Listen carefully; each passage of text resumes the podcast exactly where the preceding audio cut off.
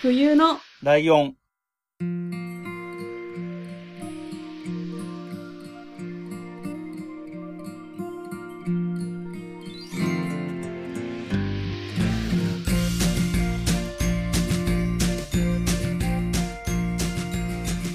この番組は山梨県出身以外共通点のない二人がそれぞれ好きなことを話す番組です。冬のライオン第45回、椿ライドウです。真冬です。よろしくお願いします。前回は、商工兼バイアンさんに、えーはい来ていただいてですね、す。はい。中国の歴史小説みたいなところで結構たっぷり話してもらった感じで、うんそうですね。はい。真冬さんもちょっと理解ができたんですかね。いや、なんか、もっとすごい難しいかと思ってました。ああ、じゃあ、は入り口が、ハードルが下がったというか、入りやすくなってきた感じですね。はい。えーということで、今回も引き続き、えー、商工兼バイアンさんに来てもらっております。よろしくお願いしおます。願いします。はい。えっと、小説家で、えー、シーランド広告伯爵でもあります、商工兼バイアンです。えっと、前回に引き続きでよろしくお願いいたします。はい、よろしくお願いしおます。願いします。そのシーランド広告はマストなんですね。え、そ、そんなに、すごい、押すものなんですか、それって。キャラ付けなのかなっていう気がして、面白かったですけど。はい。で、えっと、ゲストの方に出てもらってる時は、まあ最初違った時もありますけど、基本的には2回出て、連続で出てもらっていて、えっと、2回目の方は、ゲストの方に、えーゲストの方の好きなもの、おすすめのものを我々にご紹介していただくとはいい。う形でやっておりますので、今回は、えーバイアンさんのおすすめな何かをご紹介いただくということになります。えーということで、バイアンさん、今回お話ししていただくのはどんな何かなんでしょうか？えっとですね、まあ、前回に引き続き中国っちゃ中国なんですけど、えっと、はい。西遊記ですね。ほう。あ、の、西に遊ぶに記すで西遊記ですけど、えっと、はいはいはい。うんうん。えっと、これを話すにあたってあの、西遊記って、うん。お二人とも読まれたことあります？何かしらで。真冬さんどうですか？え読んだことはないです。えっと、なんか、何かで見たとかは？テレビとかで見たとか。ドラマは見てたのと、なんか、なんていうんですかね、こう、子供向けの動画みたいな感じでは見たことあると思います。小さい時に。はい。で、僕の方は世代的に堺正明の西遊記っていうのをがっつり見てる世代なので、えっ、と、本ではやっぱり子供の頃に、あの、本当にシンプルに書いてある、あの、絵本的、絵本よりかはもうちょっと難しめ、難しめっていうかハードル上がってるけど、えっと、自分で子供が読むような感じのやつで、内容的にも、えっと、旅の部分に行くまでの話が中心で、悟空が、えっ、と、三蔵法師に弟子入りして旅に出ましたみたいなところから、旅の部分はすっぽり飛ばして、えー天竺についてみたいな感じの書き方の本は読んだけど、あとはそのドラマの方のイメージが強いですかね。うん、そうです。やっぱり、その、西遊記って、さっき言われたように、子供向けのやつで触れた人は多いんですけど、投資で読んだ人意外といないっていう。そうですね原点に近いようなやつを投資で読む人って全然いないっていうイメージのうんうんうんうん。ものなんですよ。で、うん。その、すごい、子供向けだとめちゃくちゃはしょられている、あの、しっかりしたやつも結構あるんですけど、ものにもよるんですが、あの、最近 YouTube で嵐のなんか、あの、ジャニーズの嵐っていう、あの、うん。はいはい。嵐が、えっ、と、まあ、コロナなんで、その、紙芝居をこう、皆さんに提供しようみたいなやつであ、やってる紙芝居動画みたいなのがあるんですけど、で、嵐の孫悟空大活躍っていうやつがたまたま一昨日ぐらいに流れてて見たんですね。うん。で、うんうんこれ、すごい、はしょり方がすごくて、あの、いや、嵐が悪いわけじゃなくて、元の、あうんわ悪いとかいう話でもないんですけど、その、うん。うん えっと、まあ、まあまあ、4人揃ってますと。あの、まあ、旅の仲間が全員揃ってます。まあ、それはいいでしょうと。まあ、途中の話を抜き出したんですっていう体は、まあいいでしょうと。で、うん。はいこれ、金閣を対峙する話ですっていう、そこでもう疑問符なんですよね。金閣って、銀閣いなかったっけっていう。で、金閣銀閣の、えっ、と、金閣しか出なくて、あれこれ、うん。銀閣最後まで出ないパターンだって途中で気がつくんですけど、あの、で、金閣を倒して、うん。えっ、と、この山を越えました、終わりを、えーめでたしめでたしっていう内容なんですけど、もう、マジで悟空が孫悟空大活躍っていうタイトル、うん、うん。もうん看板に偽りなしで、孫悟空以外は全く活躍しないっていう。あの、敵の手下とかちょっと出てるのに、あの、諸八海も、えっ、と、佐護城も一切活躍せずに何も 武器とかを振っている様子もなく終わるみたいなうん感じのすごいやつで、うん。それぐらいこう、極端に子供向けのやつとかだと、それぐらいまで端折られてしまうっていう。で、まあ、程度の差こそあれ、その、児童向けのやつっていうのは有名なエピソードだけを抜いたりとかっていうのうんで、しかも有名なエピソードっていうのが大概その、うん。なんですかね、全体を通してみると、あの、前半の部分の話ばっかりだったりとかして、で通して読むと全然印象が違うものなんですよね。で、うん。で、投資で読んだきっかけっていうのがあってですね、自分も。ええ。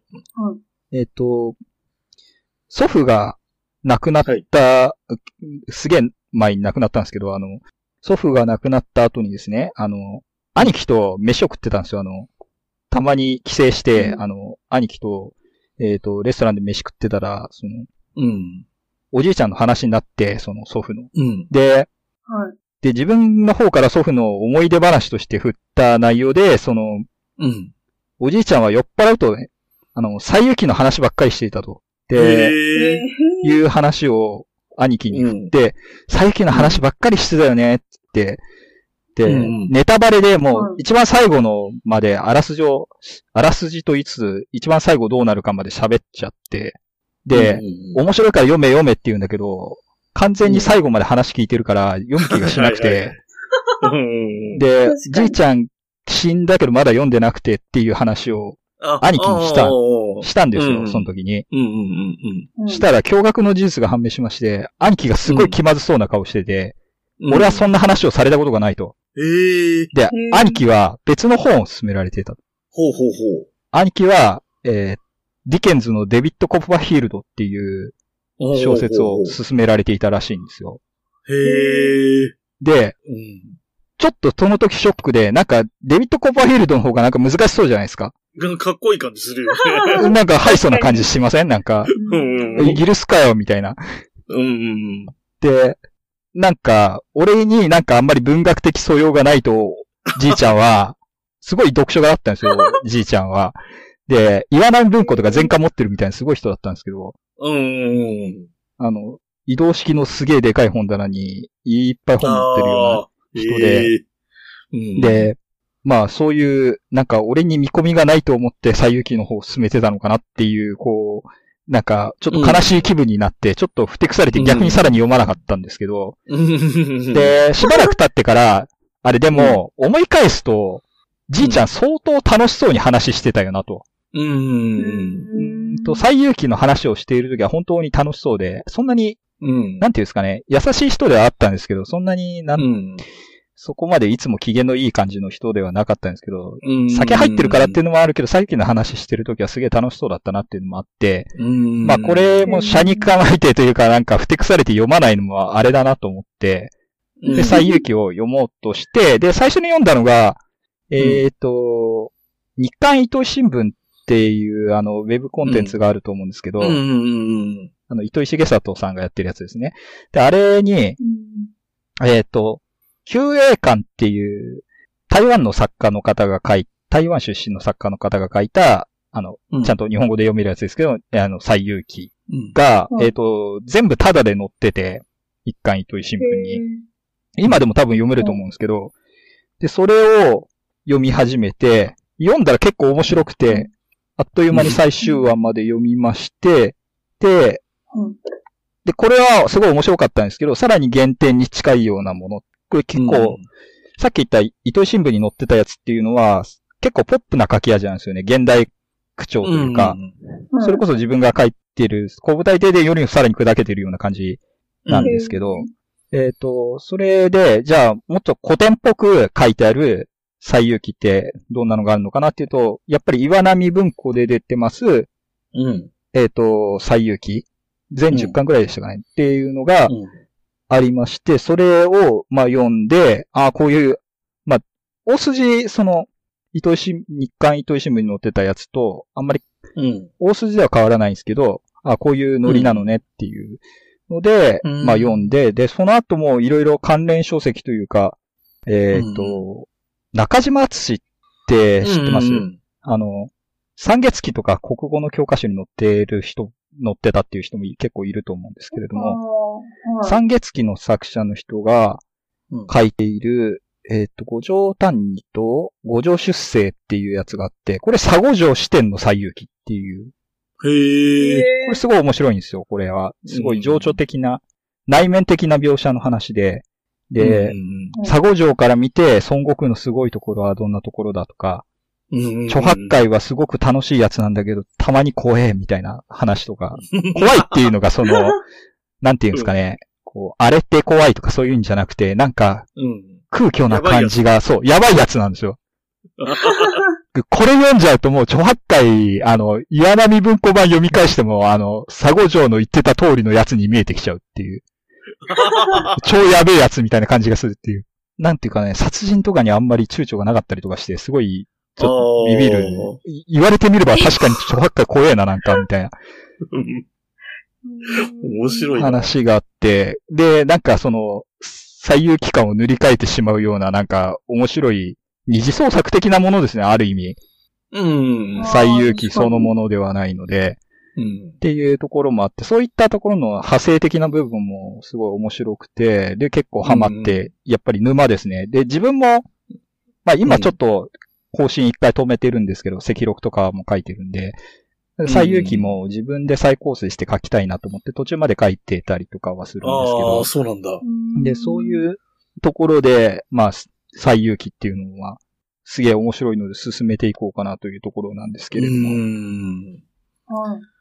話の筋とかって、真冬さん、どんな感じだかって覚えてます、なんかその、天竺に向かうっていうイメージがありました。そうなんですよね。はい。旅の途中の話っていううんうん感じの、そこしかむしろわかんないです。そうなんですよね。で、つばはい。きさんというか、ライドさんが言ってたやつは、子供向けだったけど、逆に旅に出るまでの話だけのやつとかってありましうん。あったってことですよね。ライドさんが。そうそうそう。あの、よく言う、ほら、キントーンで世界の果てまで行くって言ってお釈迦様の手の中だったみたいな話とか、そうですね。はい。で、あとその後の石に閉じ込められてみたいなくだりとか、うんうん、そういう印象ですね。それも、うん。序盤エピソードを多分半分ぐらいに分割してて、うんうんうん。展開大暴れの話すげえ長いっていう。へえ、そうなんだ。超長いです。あの、展開大暴れしてから、えっ、と、旅の仲間全員集まって出発するまでが異常に長くて、で、あ異常に長くてとか言うと読む気なくす感じあるかもしれないですけど、ー 確かに。えーっとですね、まあ、話の筋自体は皆さん知ってる通りかどうかわかんないですけど、し実在した人物であるところの現状三蔵法師とか言われる人ですね。現状三蔵うん、が、えーっと、インドまで3セットのお経を取りに行くと。うんうんで、な、お経を取りに行く理由としては、その、インド語でちゃんと書いてあるやつじゃなくて、なんか適当な訳がいっぱい出回ってて、えっ、と、うん。うんうんうん。中国の人たちはちゃんとした仏教の教えに触れられないんですよっていう話があって、で、それでまあ取りに行くって話になるんですけど、で、うんうん三蔵のお経を取りに行くから三蔵法師なんですけど、うん。うんで、取りに行くんですけど、そこで架空のキャラが出てきて、それが、うんえっ、と、弟子になるところの、猿の妖怪であるところの孫悟空と、うん。えっ、と、はい豚の妖妖怪みたいな感じの超八怪ってやつと、うんうんえっ、と、はいなんかよくわからん水の妖怪であるところの佐合城なんですよ。うん。で、このなんかよくわからん水の妖怪っていうくだりは後でちょっと話そうと思うんですけれども、えっ、と、うんまあ、その、やつと、あと、サブキャラで馬。うん。白馬玉竜っていうやつなんですけど、一応名前あって玉竜っていう馬がいて、うんこいつは正体が竜なんですけど、うん。基本ずっと馬として活動すると。うん。もうちょっと竜に戻るシーンあってもいいんじゃない？って思いながら読むんですけど、お前もうちょっと活躍しろやって竜だろみたいな感じになるシーンはあるんですけど、たまにすげえ玉竜会みたいなのもあったりして、それも投資読むとすごい面白いんですよね。で、うん。夏目雅子のイメージが強いせいで、あの、三蔵法師女だと思ってる人結構いるっていう話はうん。うん。まあ確かに。聞くことはあるんですけれども、うんまあ、三蔵法師って一応イケメン、すごいイケメンだけど、まあ、まあ普通に男性っていうキャラクターで、うんで、ヒロイン枠はいないのっていう話になるじゃないですか、それだと。うん男ばっかやん、うんこれって。あ、馬も男です。で、えっ、と、ヒロインはですね、カンゼノン菩薩。おー。で、日本だと、ここれがいまいちわかんないところなんですよ。うん、で、わかんない。菩薩様って中国だとなんか結構女性として描かれるっていう。ほう。で、完全の菩薩は、最遊記のこの岩波版とか読むと完全に女として描かれてて、ほう。で、ヒロイン枠で、お助けキャラでもあるし、ヒロイン枠なんですけど、頼れる女上司みたいな感じで、で、たまにコメディレリーフだったりして、ちょっと萌えエピソードみたいなのも挟まれて、ヒロインとしてなんか扱おうとしてる感じはすごいあるんですよね。なんだったっけかな、あの、えっ、と、今ノーメイクなんでちょっと待ってみたいなシーンとかあったり、ああ、へえ。面白い。あの、助けてください、完全の菩薩様って言ったら、ちょ、ちょ、ちょ、まあ、みたいな。今出れる感じじゃないからね。そういうなんか、ところもあって、なんか、キャラ付けとかも面白くて、うんうん。で、なんすかね、えっ、と、孫悟空うん。とかのキャラ付けの、キャラとかの話になると、孫悟空っていうのもなんか不思議な設定のキャラクターで、妖仙って言うんですよね。あやかしの仙人なんです。うんうん。妖怪の仙人なんですよ。で、妖怪なんだけど、怪修行して、戦術が使えるようになったやつっていうので、これはう、んうんえっ、と、一応、3匹とも、まあ似たようなカテゴリーなんですね。孫悟空もうん、長白海も、佐護城も。うん。で、うんまあ昔結構、その展開で、えっ、と、役職とかもらってたんだけど、まあ、うん。いろいろやらかして、まあう、ん。地上に落とされてて、まあ、妖怪の姿になっちゃったりとか、まあ、孫悟空はちょっと違うんですけど、えっ、と、うん。長白海とか佐護城っていうのは、もともと展開で役人だったんだけど、まあ、ドロップアウトして、その時にうっかり妖怪になっちゃったっていうやつらうんうんなんですけど、へー。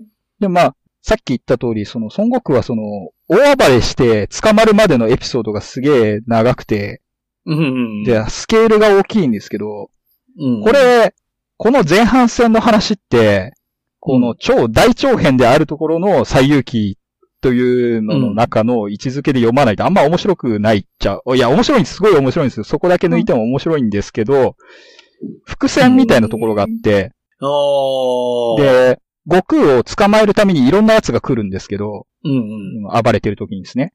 うん。で、妖怪退治の専門家がいっぱい来るんですね。うん、で、ナタ大使っていうガキンチョの仙人とか出てきて、うん。で、その後には、あの、半分神様で半分人間のハーフの戦士が出てきて、こういう剣聖二郎神君っていうんですけど、こいつがすげえ強くて、で、これ結局こいつに捕まるんですけど、うんうん。で、犬猿の中とかそういう話ってあるから、この二郎神君が使ってる犬に噛まれて、その一瞬の隙を、あの、うん敵に疲れて、孫悟空は捕まってみたいな話。でこれで犬猿の中なんです、みたいな。あ、ああ、なるほど。その言葉の由来みたいな。えまあ、もうそういうのもちょっと含まれてたりとかして、うん結構面白いのと、でこいつらが、その伏線がどうのって言ってたのは何なのかっていうと、えっ、と、うん。なん、なんですかね、後半にすげえ強い敵が出てくるようになると、あのどんどんバトルがインフレしていくんですよ。前半のやつとか何だったのっていうぐらい強いやつが後半出てきて、うん。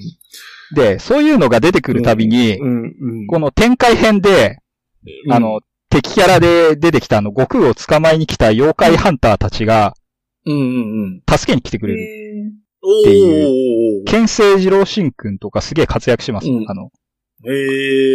で、ナタ大使もまあ、決定打にならないまでも結構頑張ってくれたりとかして、昔の敵が味方として登場して、今回はナタ大使です。今回は危険性二郎シックンですって言って、うん話が盛り上がっていくっていうのがあって、そういうところも含めて、まあ、でかい長い話なんですよっていうのと、あと、意外と序盤をはしょることによって忘れられがちなのが、歴史ものでもあるっていうところで、うん、うん。現状三蔵法師、最遊記の限定に近いやつだと、うん。旅に出るまでに皇帝に頼まれるくだりがあるので、あの、ああこう有名な歴史上の人物が結構出てきて、大宗李世民ってやつなの。これ、三蔵法師って唐の時代のお坊さんなんですけど、うん唐の建国者は李淵ですけど、まあその後継いだあの、李世民っていう英雄がいて、で、うん。うん。その人が、まあおっさんになってますけど、出てきて、で、うちょっと歴史を知ってると、ちょっと楽しいシーンとかあって、あの、うんうん李世民が地獄巡りをするシーンとか出てきて、完全にへえ。完全に、えっと、最遊記読んでたなんで俺はおっさんが地獄巡りをする話を読んでいるんだみたいな感じになるんですけど、えっと、で、李世民の絡み、話の絡みを知っていると、その歴史上の話を知ってると、この地獄巡りで弟とかにすげえ責められたりして、こう、メンタルが弱っていく李世民がちょっと面白いっていう、こう、あの、弟となんか権力争いでこ殺し、ああ、兄貴か？兄貴を殺すんですね。兄貴を、うんえっ、と、権力争いで殺しちゃってて、で、うん。なんで、俺の一族をみんな殺したんだ。兄貴の方の息子とかを、うん娘とかをみんな殺したんだ、みたいなことを李世民が言われて、あんたが勝ってたら、あんたは同じようなことしただろ、みたいなこと言って、なんかすごいドロドロの喧嘩をするシーンとかあって、うん。で結構面白かったりして、歴史を知っているとちょっと面白いっていうエピソードもありの、で、うん。まあ、あと、さっき言った伏線的なところで言うと、逆に敵だったやつは、あの、悟空が改心したせいで味方になるんですけど、逆に味方だったやつ、序盤で味方だったやつは、は、敵として出てくるんですよね。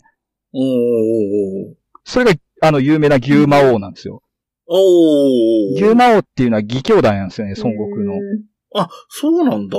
へえ。で、まあ、牛魔王は兄貴分で、で、うん孫悟空の方が強いんだけど、えっ、と、先輩だからっていうんで立てて、えっ、と、義兄弟になるっていう話が出てきて、で、えっ、と、最遊記の中盤ぐらいで牛魔王がようやく出てくるんですけど、うで、ん。うんその時は昔のよしみで通してくれよってなるんですけど、うまくいかなくて結局戦闘になっちゃうっていう話があって、そういうのも伏線的なところが結構あって面白いなっていうふうに。読みながらやってましたね。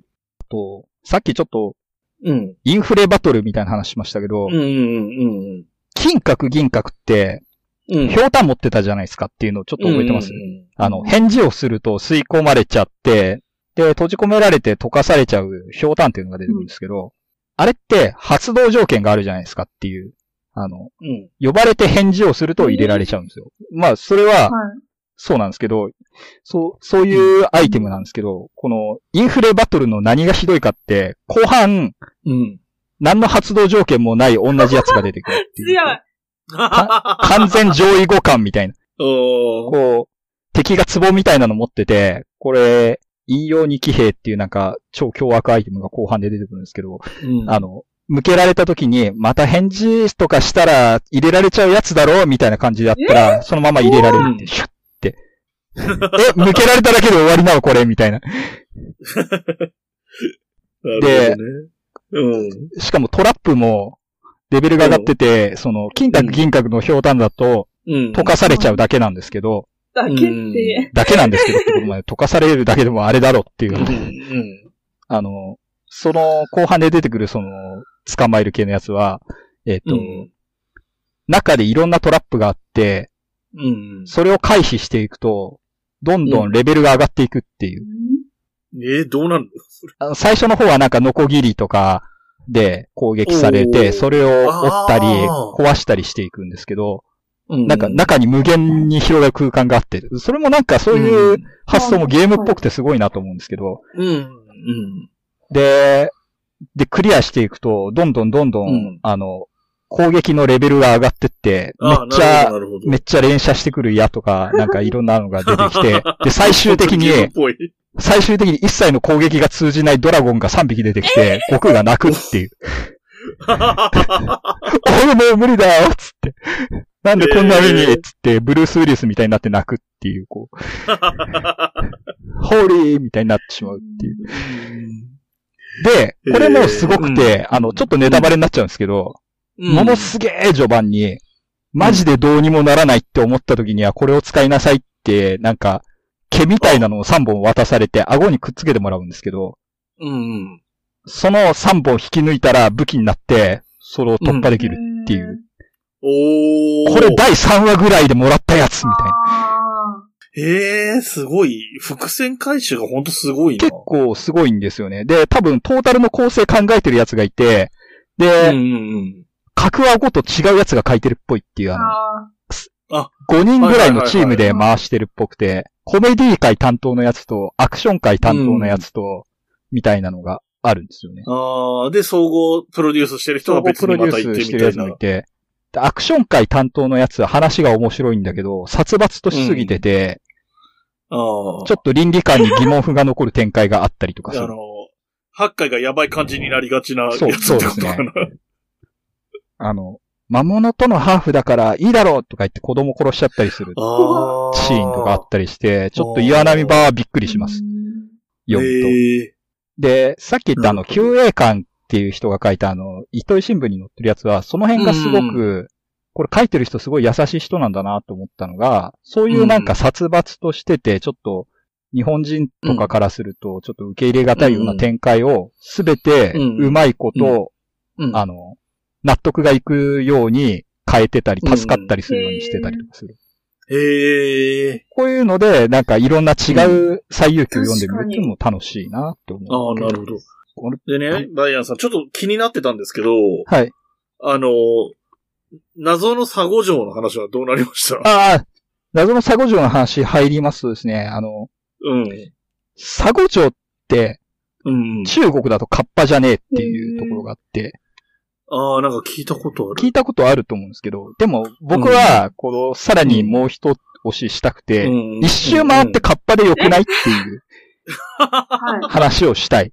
で、まあ、そもそも、日本ではカッパとして描かれることが圧倒的に多いっていうのがありきで、で、僕が知ってるレベルで言うと、でも中国だと違うんだよっていうのがあるけど、さらに踏み込むともう一個行くんだ。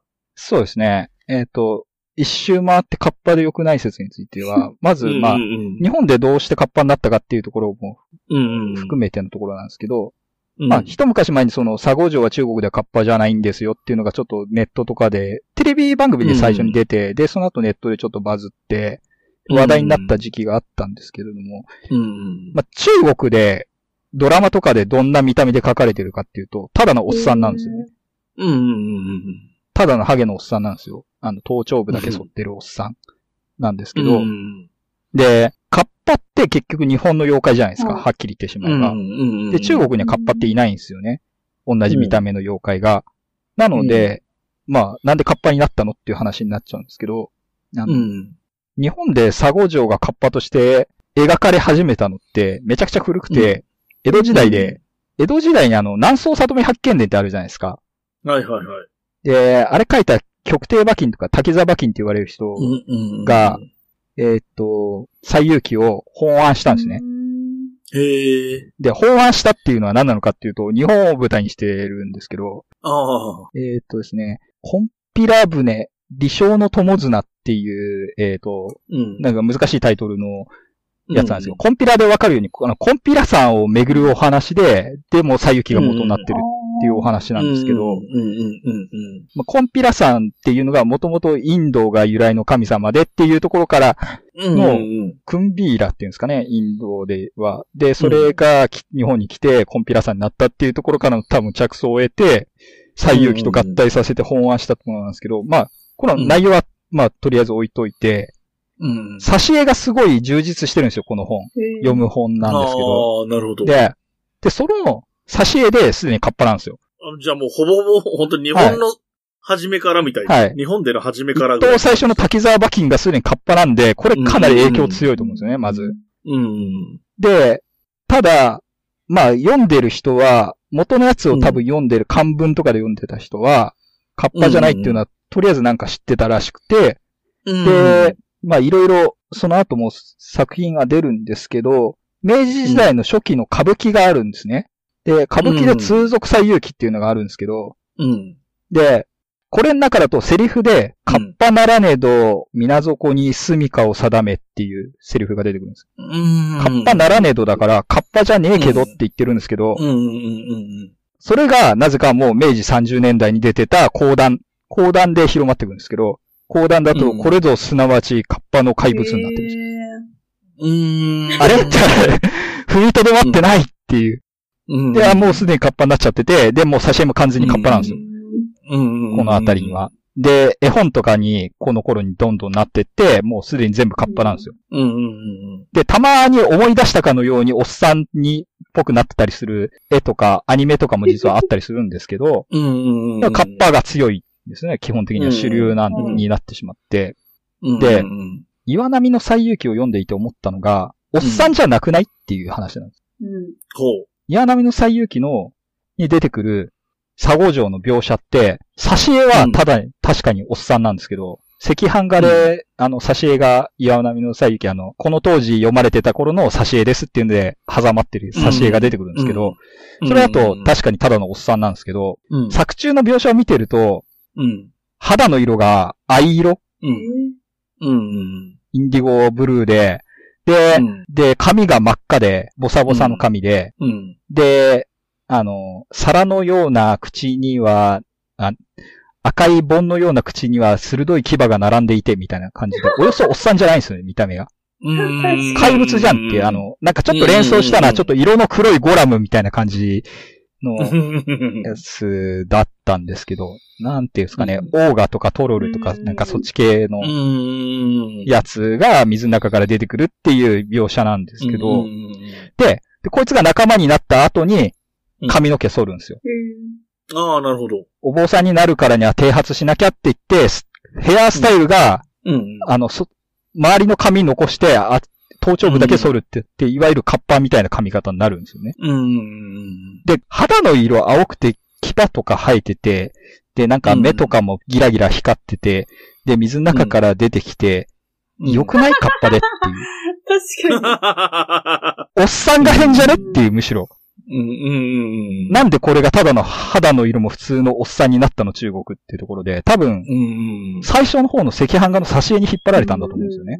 ああ、逆にね。でこれはに引っ張られてんだ。赤飯画を描いた人も責められなくて、うん。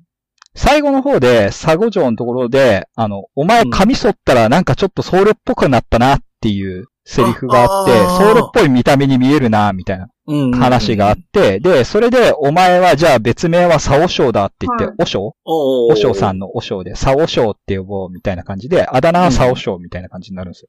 うんうん五条っていうのは法名で、えっ、と、あだ名が佐尾将っていう。うん。で、佐尾将って呼ばれることの方が多分原作だと多いのかなっていうぐらい。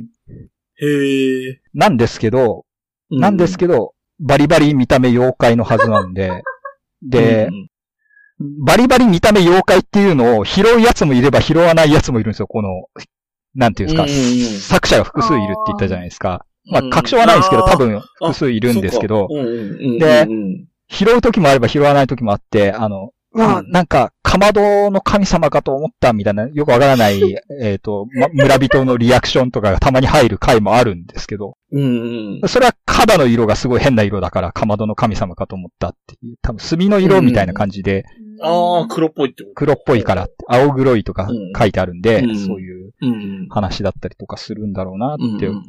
思うんですけど、なんかそういうのもあって、原作でも化け物っぽいイメージなのになぜか中国だとおっさんになってるっていうところを踏まえると、もう、佐護城日本でカッパで描写するの別に良くないっていう気分になってくる。責められないよねって責められないじゃんって。おっさんになってんのもそもそもおかしいよ。最近揺り戻しがあって、最近のなんか中国とか台湾とかで撮ってる最遊記だと、ちゃんとうん、佐護城肌の色青かったりして、ちょっと化け物度増してたりする。あ、へえ、あの、アラジンに出てくるジンみたいな感じになってるんですね、見た目的に。ああ、なるほど。ジニーか。うんはい青ま、まさに青ですね。青。ウィル・スミスっぽへくなってます。っていう、そういうのもあと、まあ、なかなか、えー、縁も竹菜なんですあけれども、はい時間もなかなか長くなってきたので、ちょっと質問というか、えっと、読む上でね、あの、はい最遊記をお勧めしていただいた上で、入り口はさっき、あの、バイアンさんが読んだみたいな順番がいいのか、これから入ると読みやすいよとか、これ読むと大体わかるよとか、なんかそういうのってあるんですかね？岩波がやっぱ一番理想的ですか？嫌なみきついと思いますね。あの、進めといてなんですけど、あの、妨害するわけじゃないですけど、あの、うん。嫌なみは面白いんですけど、あの、嫌なみ読む場合はラップバトルは飛ばしてくださいっていうのが人に言ってますね、自分は。え？ラップバトルみたいなのが入るんですよ。あ、そうなんだ。えっ、ーお互いに、なんか、戦闘入る前に、あの、敵キャラが出てくるじゃないですか。で、うん。敵キャラが出てきて、で、三国とかが武器構えると、突然歌が始まります。うん、で、監視みたいなのが入るんですよ、監視が。うん。で、これが多分音韻を、中国語の音韻をすごいちゃんと踏んでて、うん、でうんお互いを罵倒しながら自分がいかに強いやつかみたいなのを喋るシーン、喋るっていうか歌うシーンがあって、うんうん、このラップバトルがすごい何度も入るんですけど、うん、あの、挫折した人に聞くと、大概ラップバトルで嫌になってやめてるんで、ラップバトルは読まなくても話の筋がわかるんで飛ばしてくださいっていう。ラップバトルっていい例えだな。ラップバトルを飛ばすんだったら岩波でもいいかなって思うんですけど、さっき言ったようにそのうん倫理観的にちょっと疑問符の残るような展開もあるので、うん、なんか三国志とかそれこそ読んだ時に、劉備になんか村人が奥さんの肉を調理して食わせてみたいなのがすげえ受け付けないみたいな人は、あんまり岩波微妙かなっていうところで、さっき言った、うん。えーっと、糸井し、日刊糸井新聞に載ってた旧栄館の最遊記。これう、ん中高文庫っていう、えーっと、うん文庫で、藤代誠二さんの、えーっと、表紙。藤代誠二さんってあの、影で有名な人のやつなんですけど、うんそれの人の表紙で出てたことがあって、多分でも今絶版になってるかもしれないので、まあ、ただで読むんだったら、その、さっき言った、えーっと、ウェブ上で、それで読むのが、まあ、おすすめかな、というところです。読みやすいと思います、すごく。うん。面白そうなのは中島敦さんのも面白そうでしたけどね。その佐護城目線っていうのも。サゴ状目線はまあ、どっちかっていうと、まあ、あれは別に最遊記読んでなくてもすごい面白いですけど、うんうんうん面白いんで、まあ、短編なんで、まあ、それもおすすめっちゃおすすめですかね。で、興味持ったら、え、それで長いやつ読んでみてもいいのかなって気はしします。えっと、おすすめだったので一応フォローしとくと、えっと、一応僕の方で調べましたけど、旧栄館さんですけど、えっと、えっと、丘って、岡山とかの丘じゃなくて、えっと、自由が丘とかの方の丘に、大里？小里編みたいなやつを右側に書くやつ。で、一時で9。で、A は、えっと、ごんべんつかないで永久の A ですね。永遠とか永久の A に、漢字の漢で、旧栄館。で、えー、書くみたいで、旧栄館だけ入れた時点で、変換で、最流記って出てくるんで、スマホとかだとひらがなで旧栄館でも多分見つかると思います。あありがとうございます。はい。アマゾンで全8巻中高文庫って載ってますね。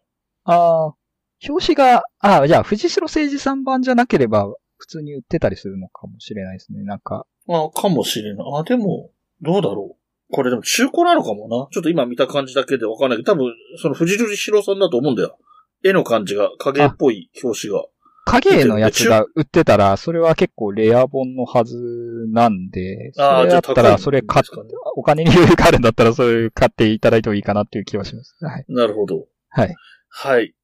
ということで、じゃあ、まあ、おすすめとしては、救援館さんのバージョンで読むのがはい。入りやすくて、で、読めばその伏線回収とかもいろいろあって面白い。あと、意外な真相も分かって面白いっていうのもあったし、あと、あれですね、僕、あの、聞いててちょっと思ったのは、あと、今日本には、西遊記よりも有名な孫悟空がいるわけじゃないですか。はい。あのバトルのインフレっていう共通項があるんだなってことに気づきました。あれも、最遊記マジで読んでからだと、ドラゴンボールちょっと見方変わるっていうか、ああの、あ。ヤムチャは、まあ、サゴ状ポジションなんだろうなっサゴ状て、うんで、多分、うん。書くにあたって鳥山明さんがちゃんと調べたんで、もともとは砂漠だったっていうのを知っているんだろうなって思って、強くて悪い砂漠のヤムチャっていうじゃないですか。うんうんうんうんうん。で、多、分、サゴジョってもともとはリュウさんの中で出てくるっていう設定だったのうんが、なぜかもう最遊記がちゃんと成立する頃には川になっちゃってるんですけど、普通の水の川になっちゃってるんですけど、ももともとは砂漠の妖怪だったんだよっていうのをもしかしたら踏まえてるのかなとはちょっと思いましたね。最遊記じゃないや、ドラゴンボールの初期のところの最遊記のオマージュ感はすごいですもんね。だからその、ヤムチャがいてプーアルがまあ豚は豚ではっきり豚なのに対して、ヤムチャはカッパキャラじゃないじゃないですか。人の形してるじゃないですか。まあそうねそういうのも多分、さっき言った、まあ、おっさんでこそないけど、そういうところも意識してるんだろうし、で、まあその夏目ままさこさんの影響もあって、ブルマが三蔵法師のポジションなんだろうけど女性になってるとかも、まあなんかそういうことなのかなとか。まあ、ね、もちろん牛魔王とかも出てくるし。そうですね。うんあ、と、現代的なコンテンツとつなげたりっていう、あの、うん比較して考えたりすると、あれみたいですね。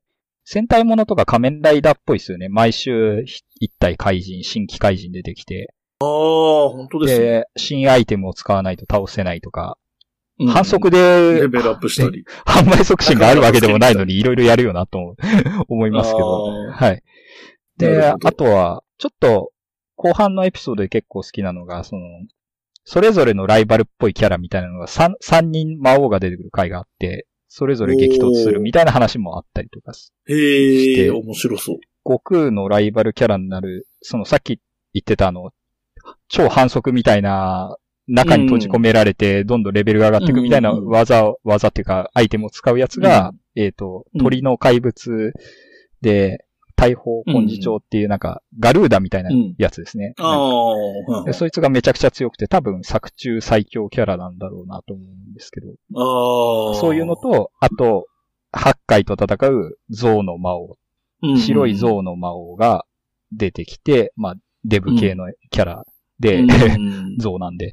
で、うん。えっ、と、あと多分、色が被ってるからだと、青、青い獅子のキャラクターが出てきて、そいつが五条と戦う。うんなんか、そういう、なんか話を盛り上げようっていうのが頑張ってる感が結構、こんな昔の話なのに、うんあ、昔の話って、えっ、と、確か、えっ、と、成立は民、民の時代です。明るいって書く、うん民の時。代の頃のやつを元にししてるっていうか、岩波で出てるのは大体それぐらいの時代のやつなんですけど、はい。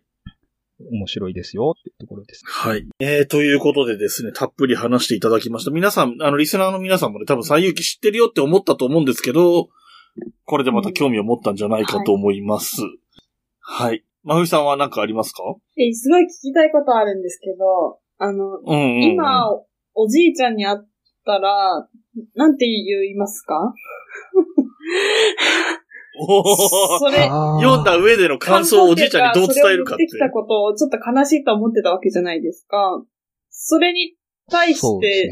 なんて今は思ってるのかなと思って。の読み終えた後。うんうんうんうん。うんうん。読み終えた後、思ったのは、でおじいちゃんが、えっ、と、好きだったエピソードは、うんうん。すごい面白いの厳選して喋ってたなっていうのが。伝わってきて。しかも前段だけじゃななくて結構後半の話とかも結構入れてたんで、本本当に多分好きだったんだろうなっていうのがすごい思っあてただただ最終話の展開言うのはやっぱり読んでみて思ったけど、あれは知らないで読みたかったかなっていうのはあるっていう。ああ、面白い。まあ、でもね、結果としてはそういう中国の歴史小説家ってなっていくっていう意味で言っても、進めたのが最有機なのは間違いなかったのかなって気もしますね。三国志じゃないんだっていう話はありまあますけど。ね、まあ、それはあるけどね。水光伝でも三国志でもなく最有機最ではあったけど。だっていう。うんはい。ということで、えっと、2回にわたって、えー、登場いただきまして、えー、商工券バイアンさん。えー、お話にも出てきましたけれども、最有機もいずれね、あの、本の形になるかもしれないっていうところも楽しみにしておきたいと思います。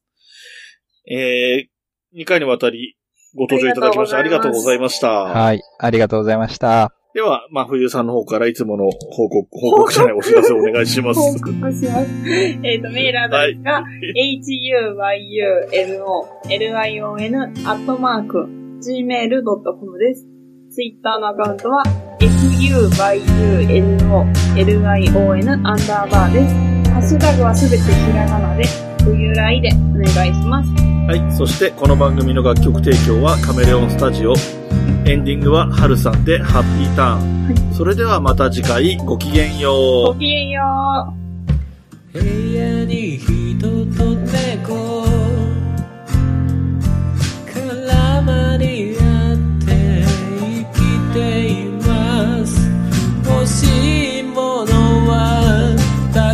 く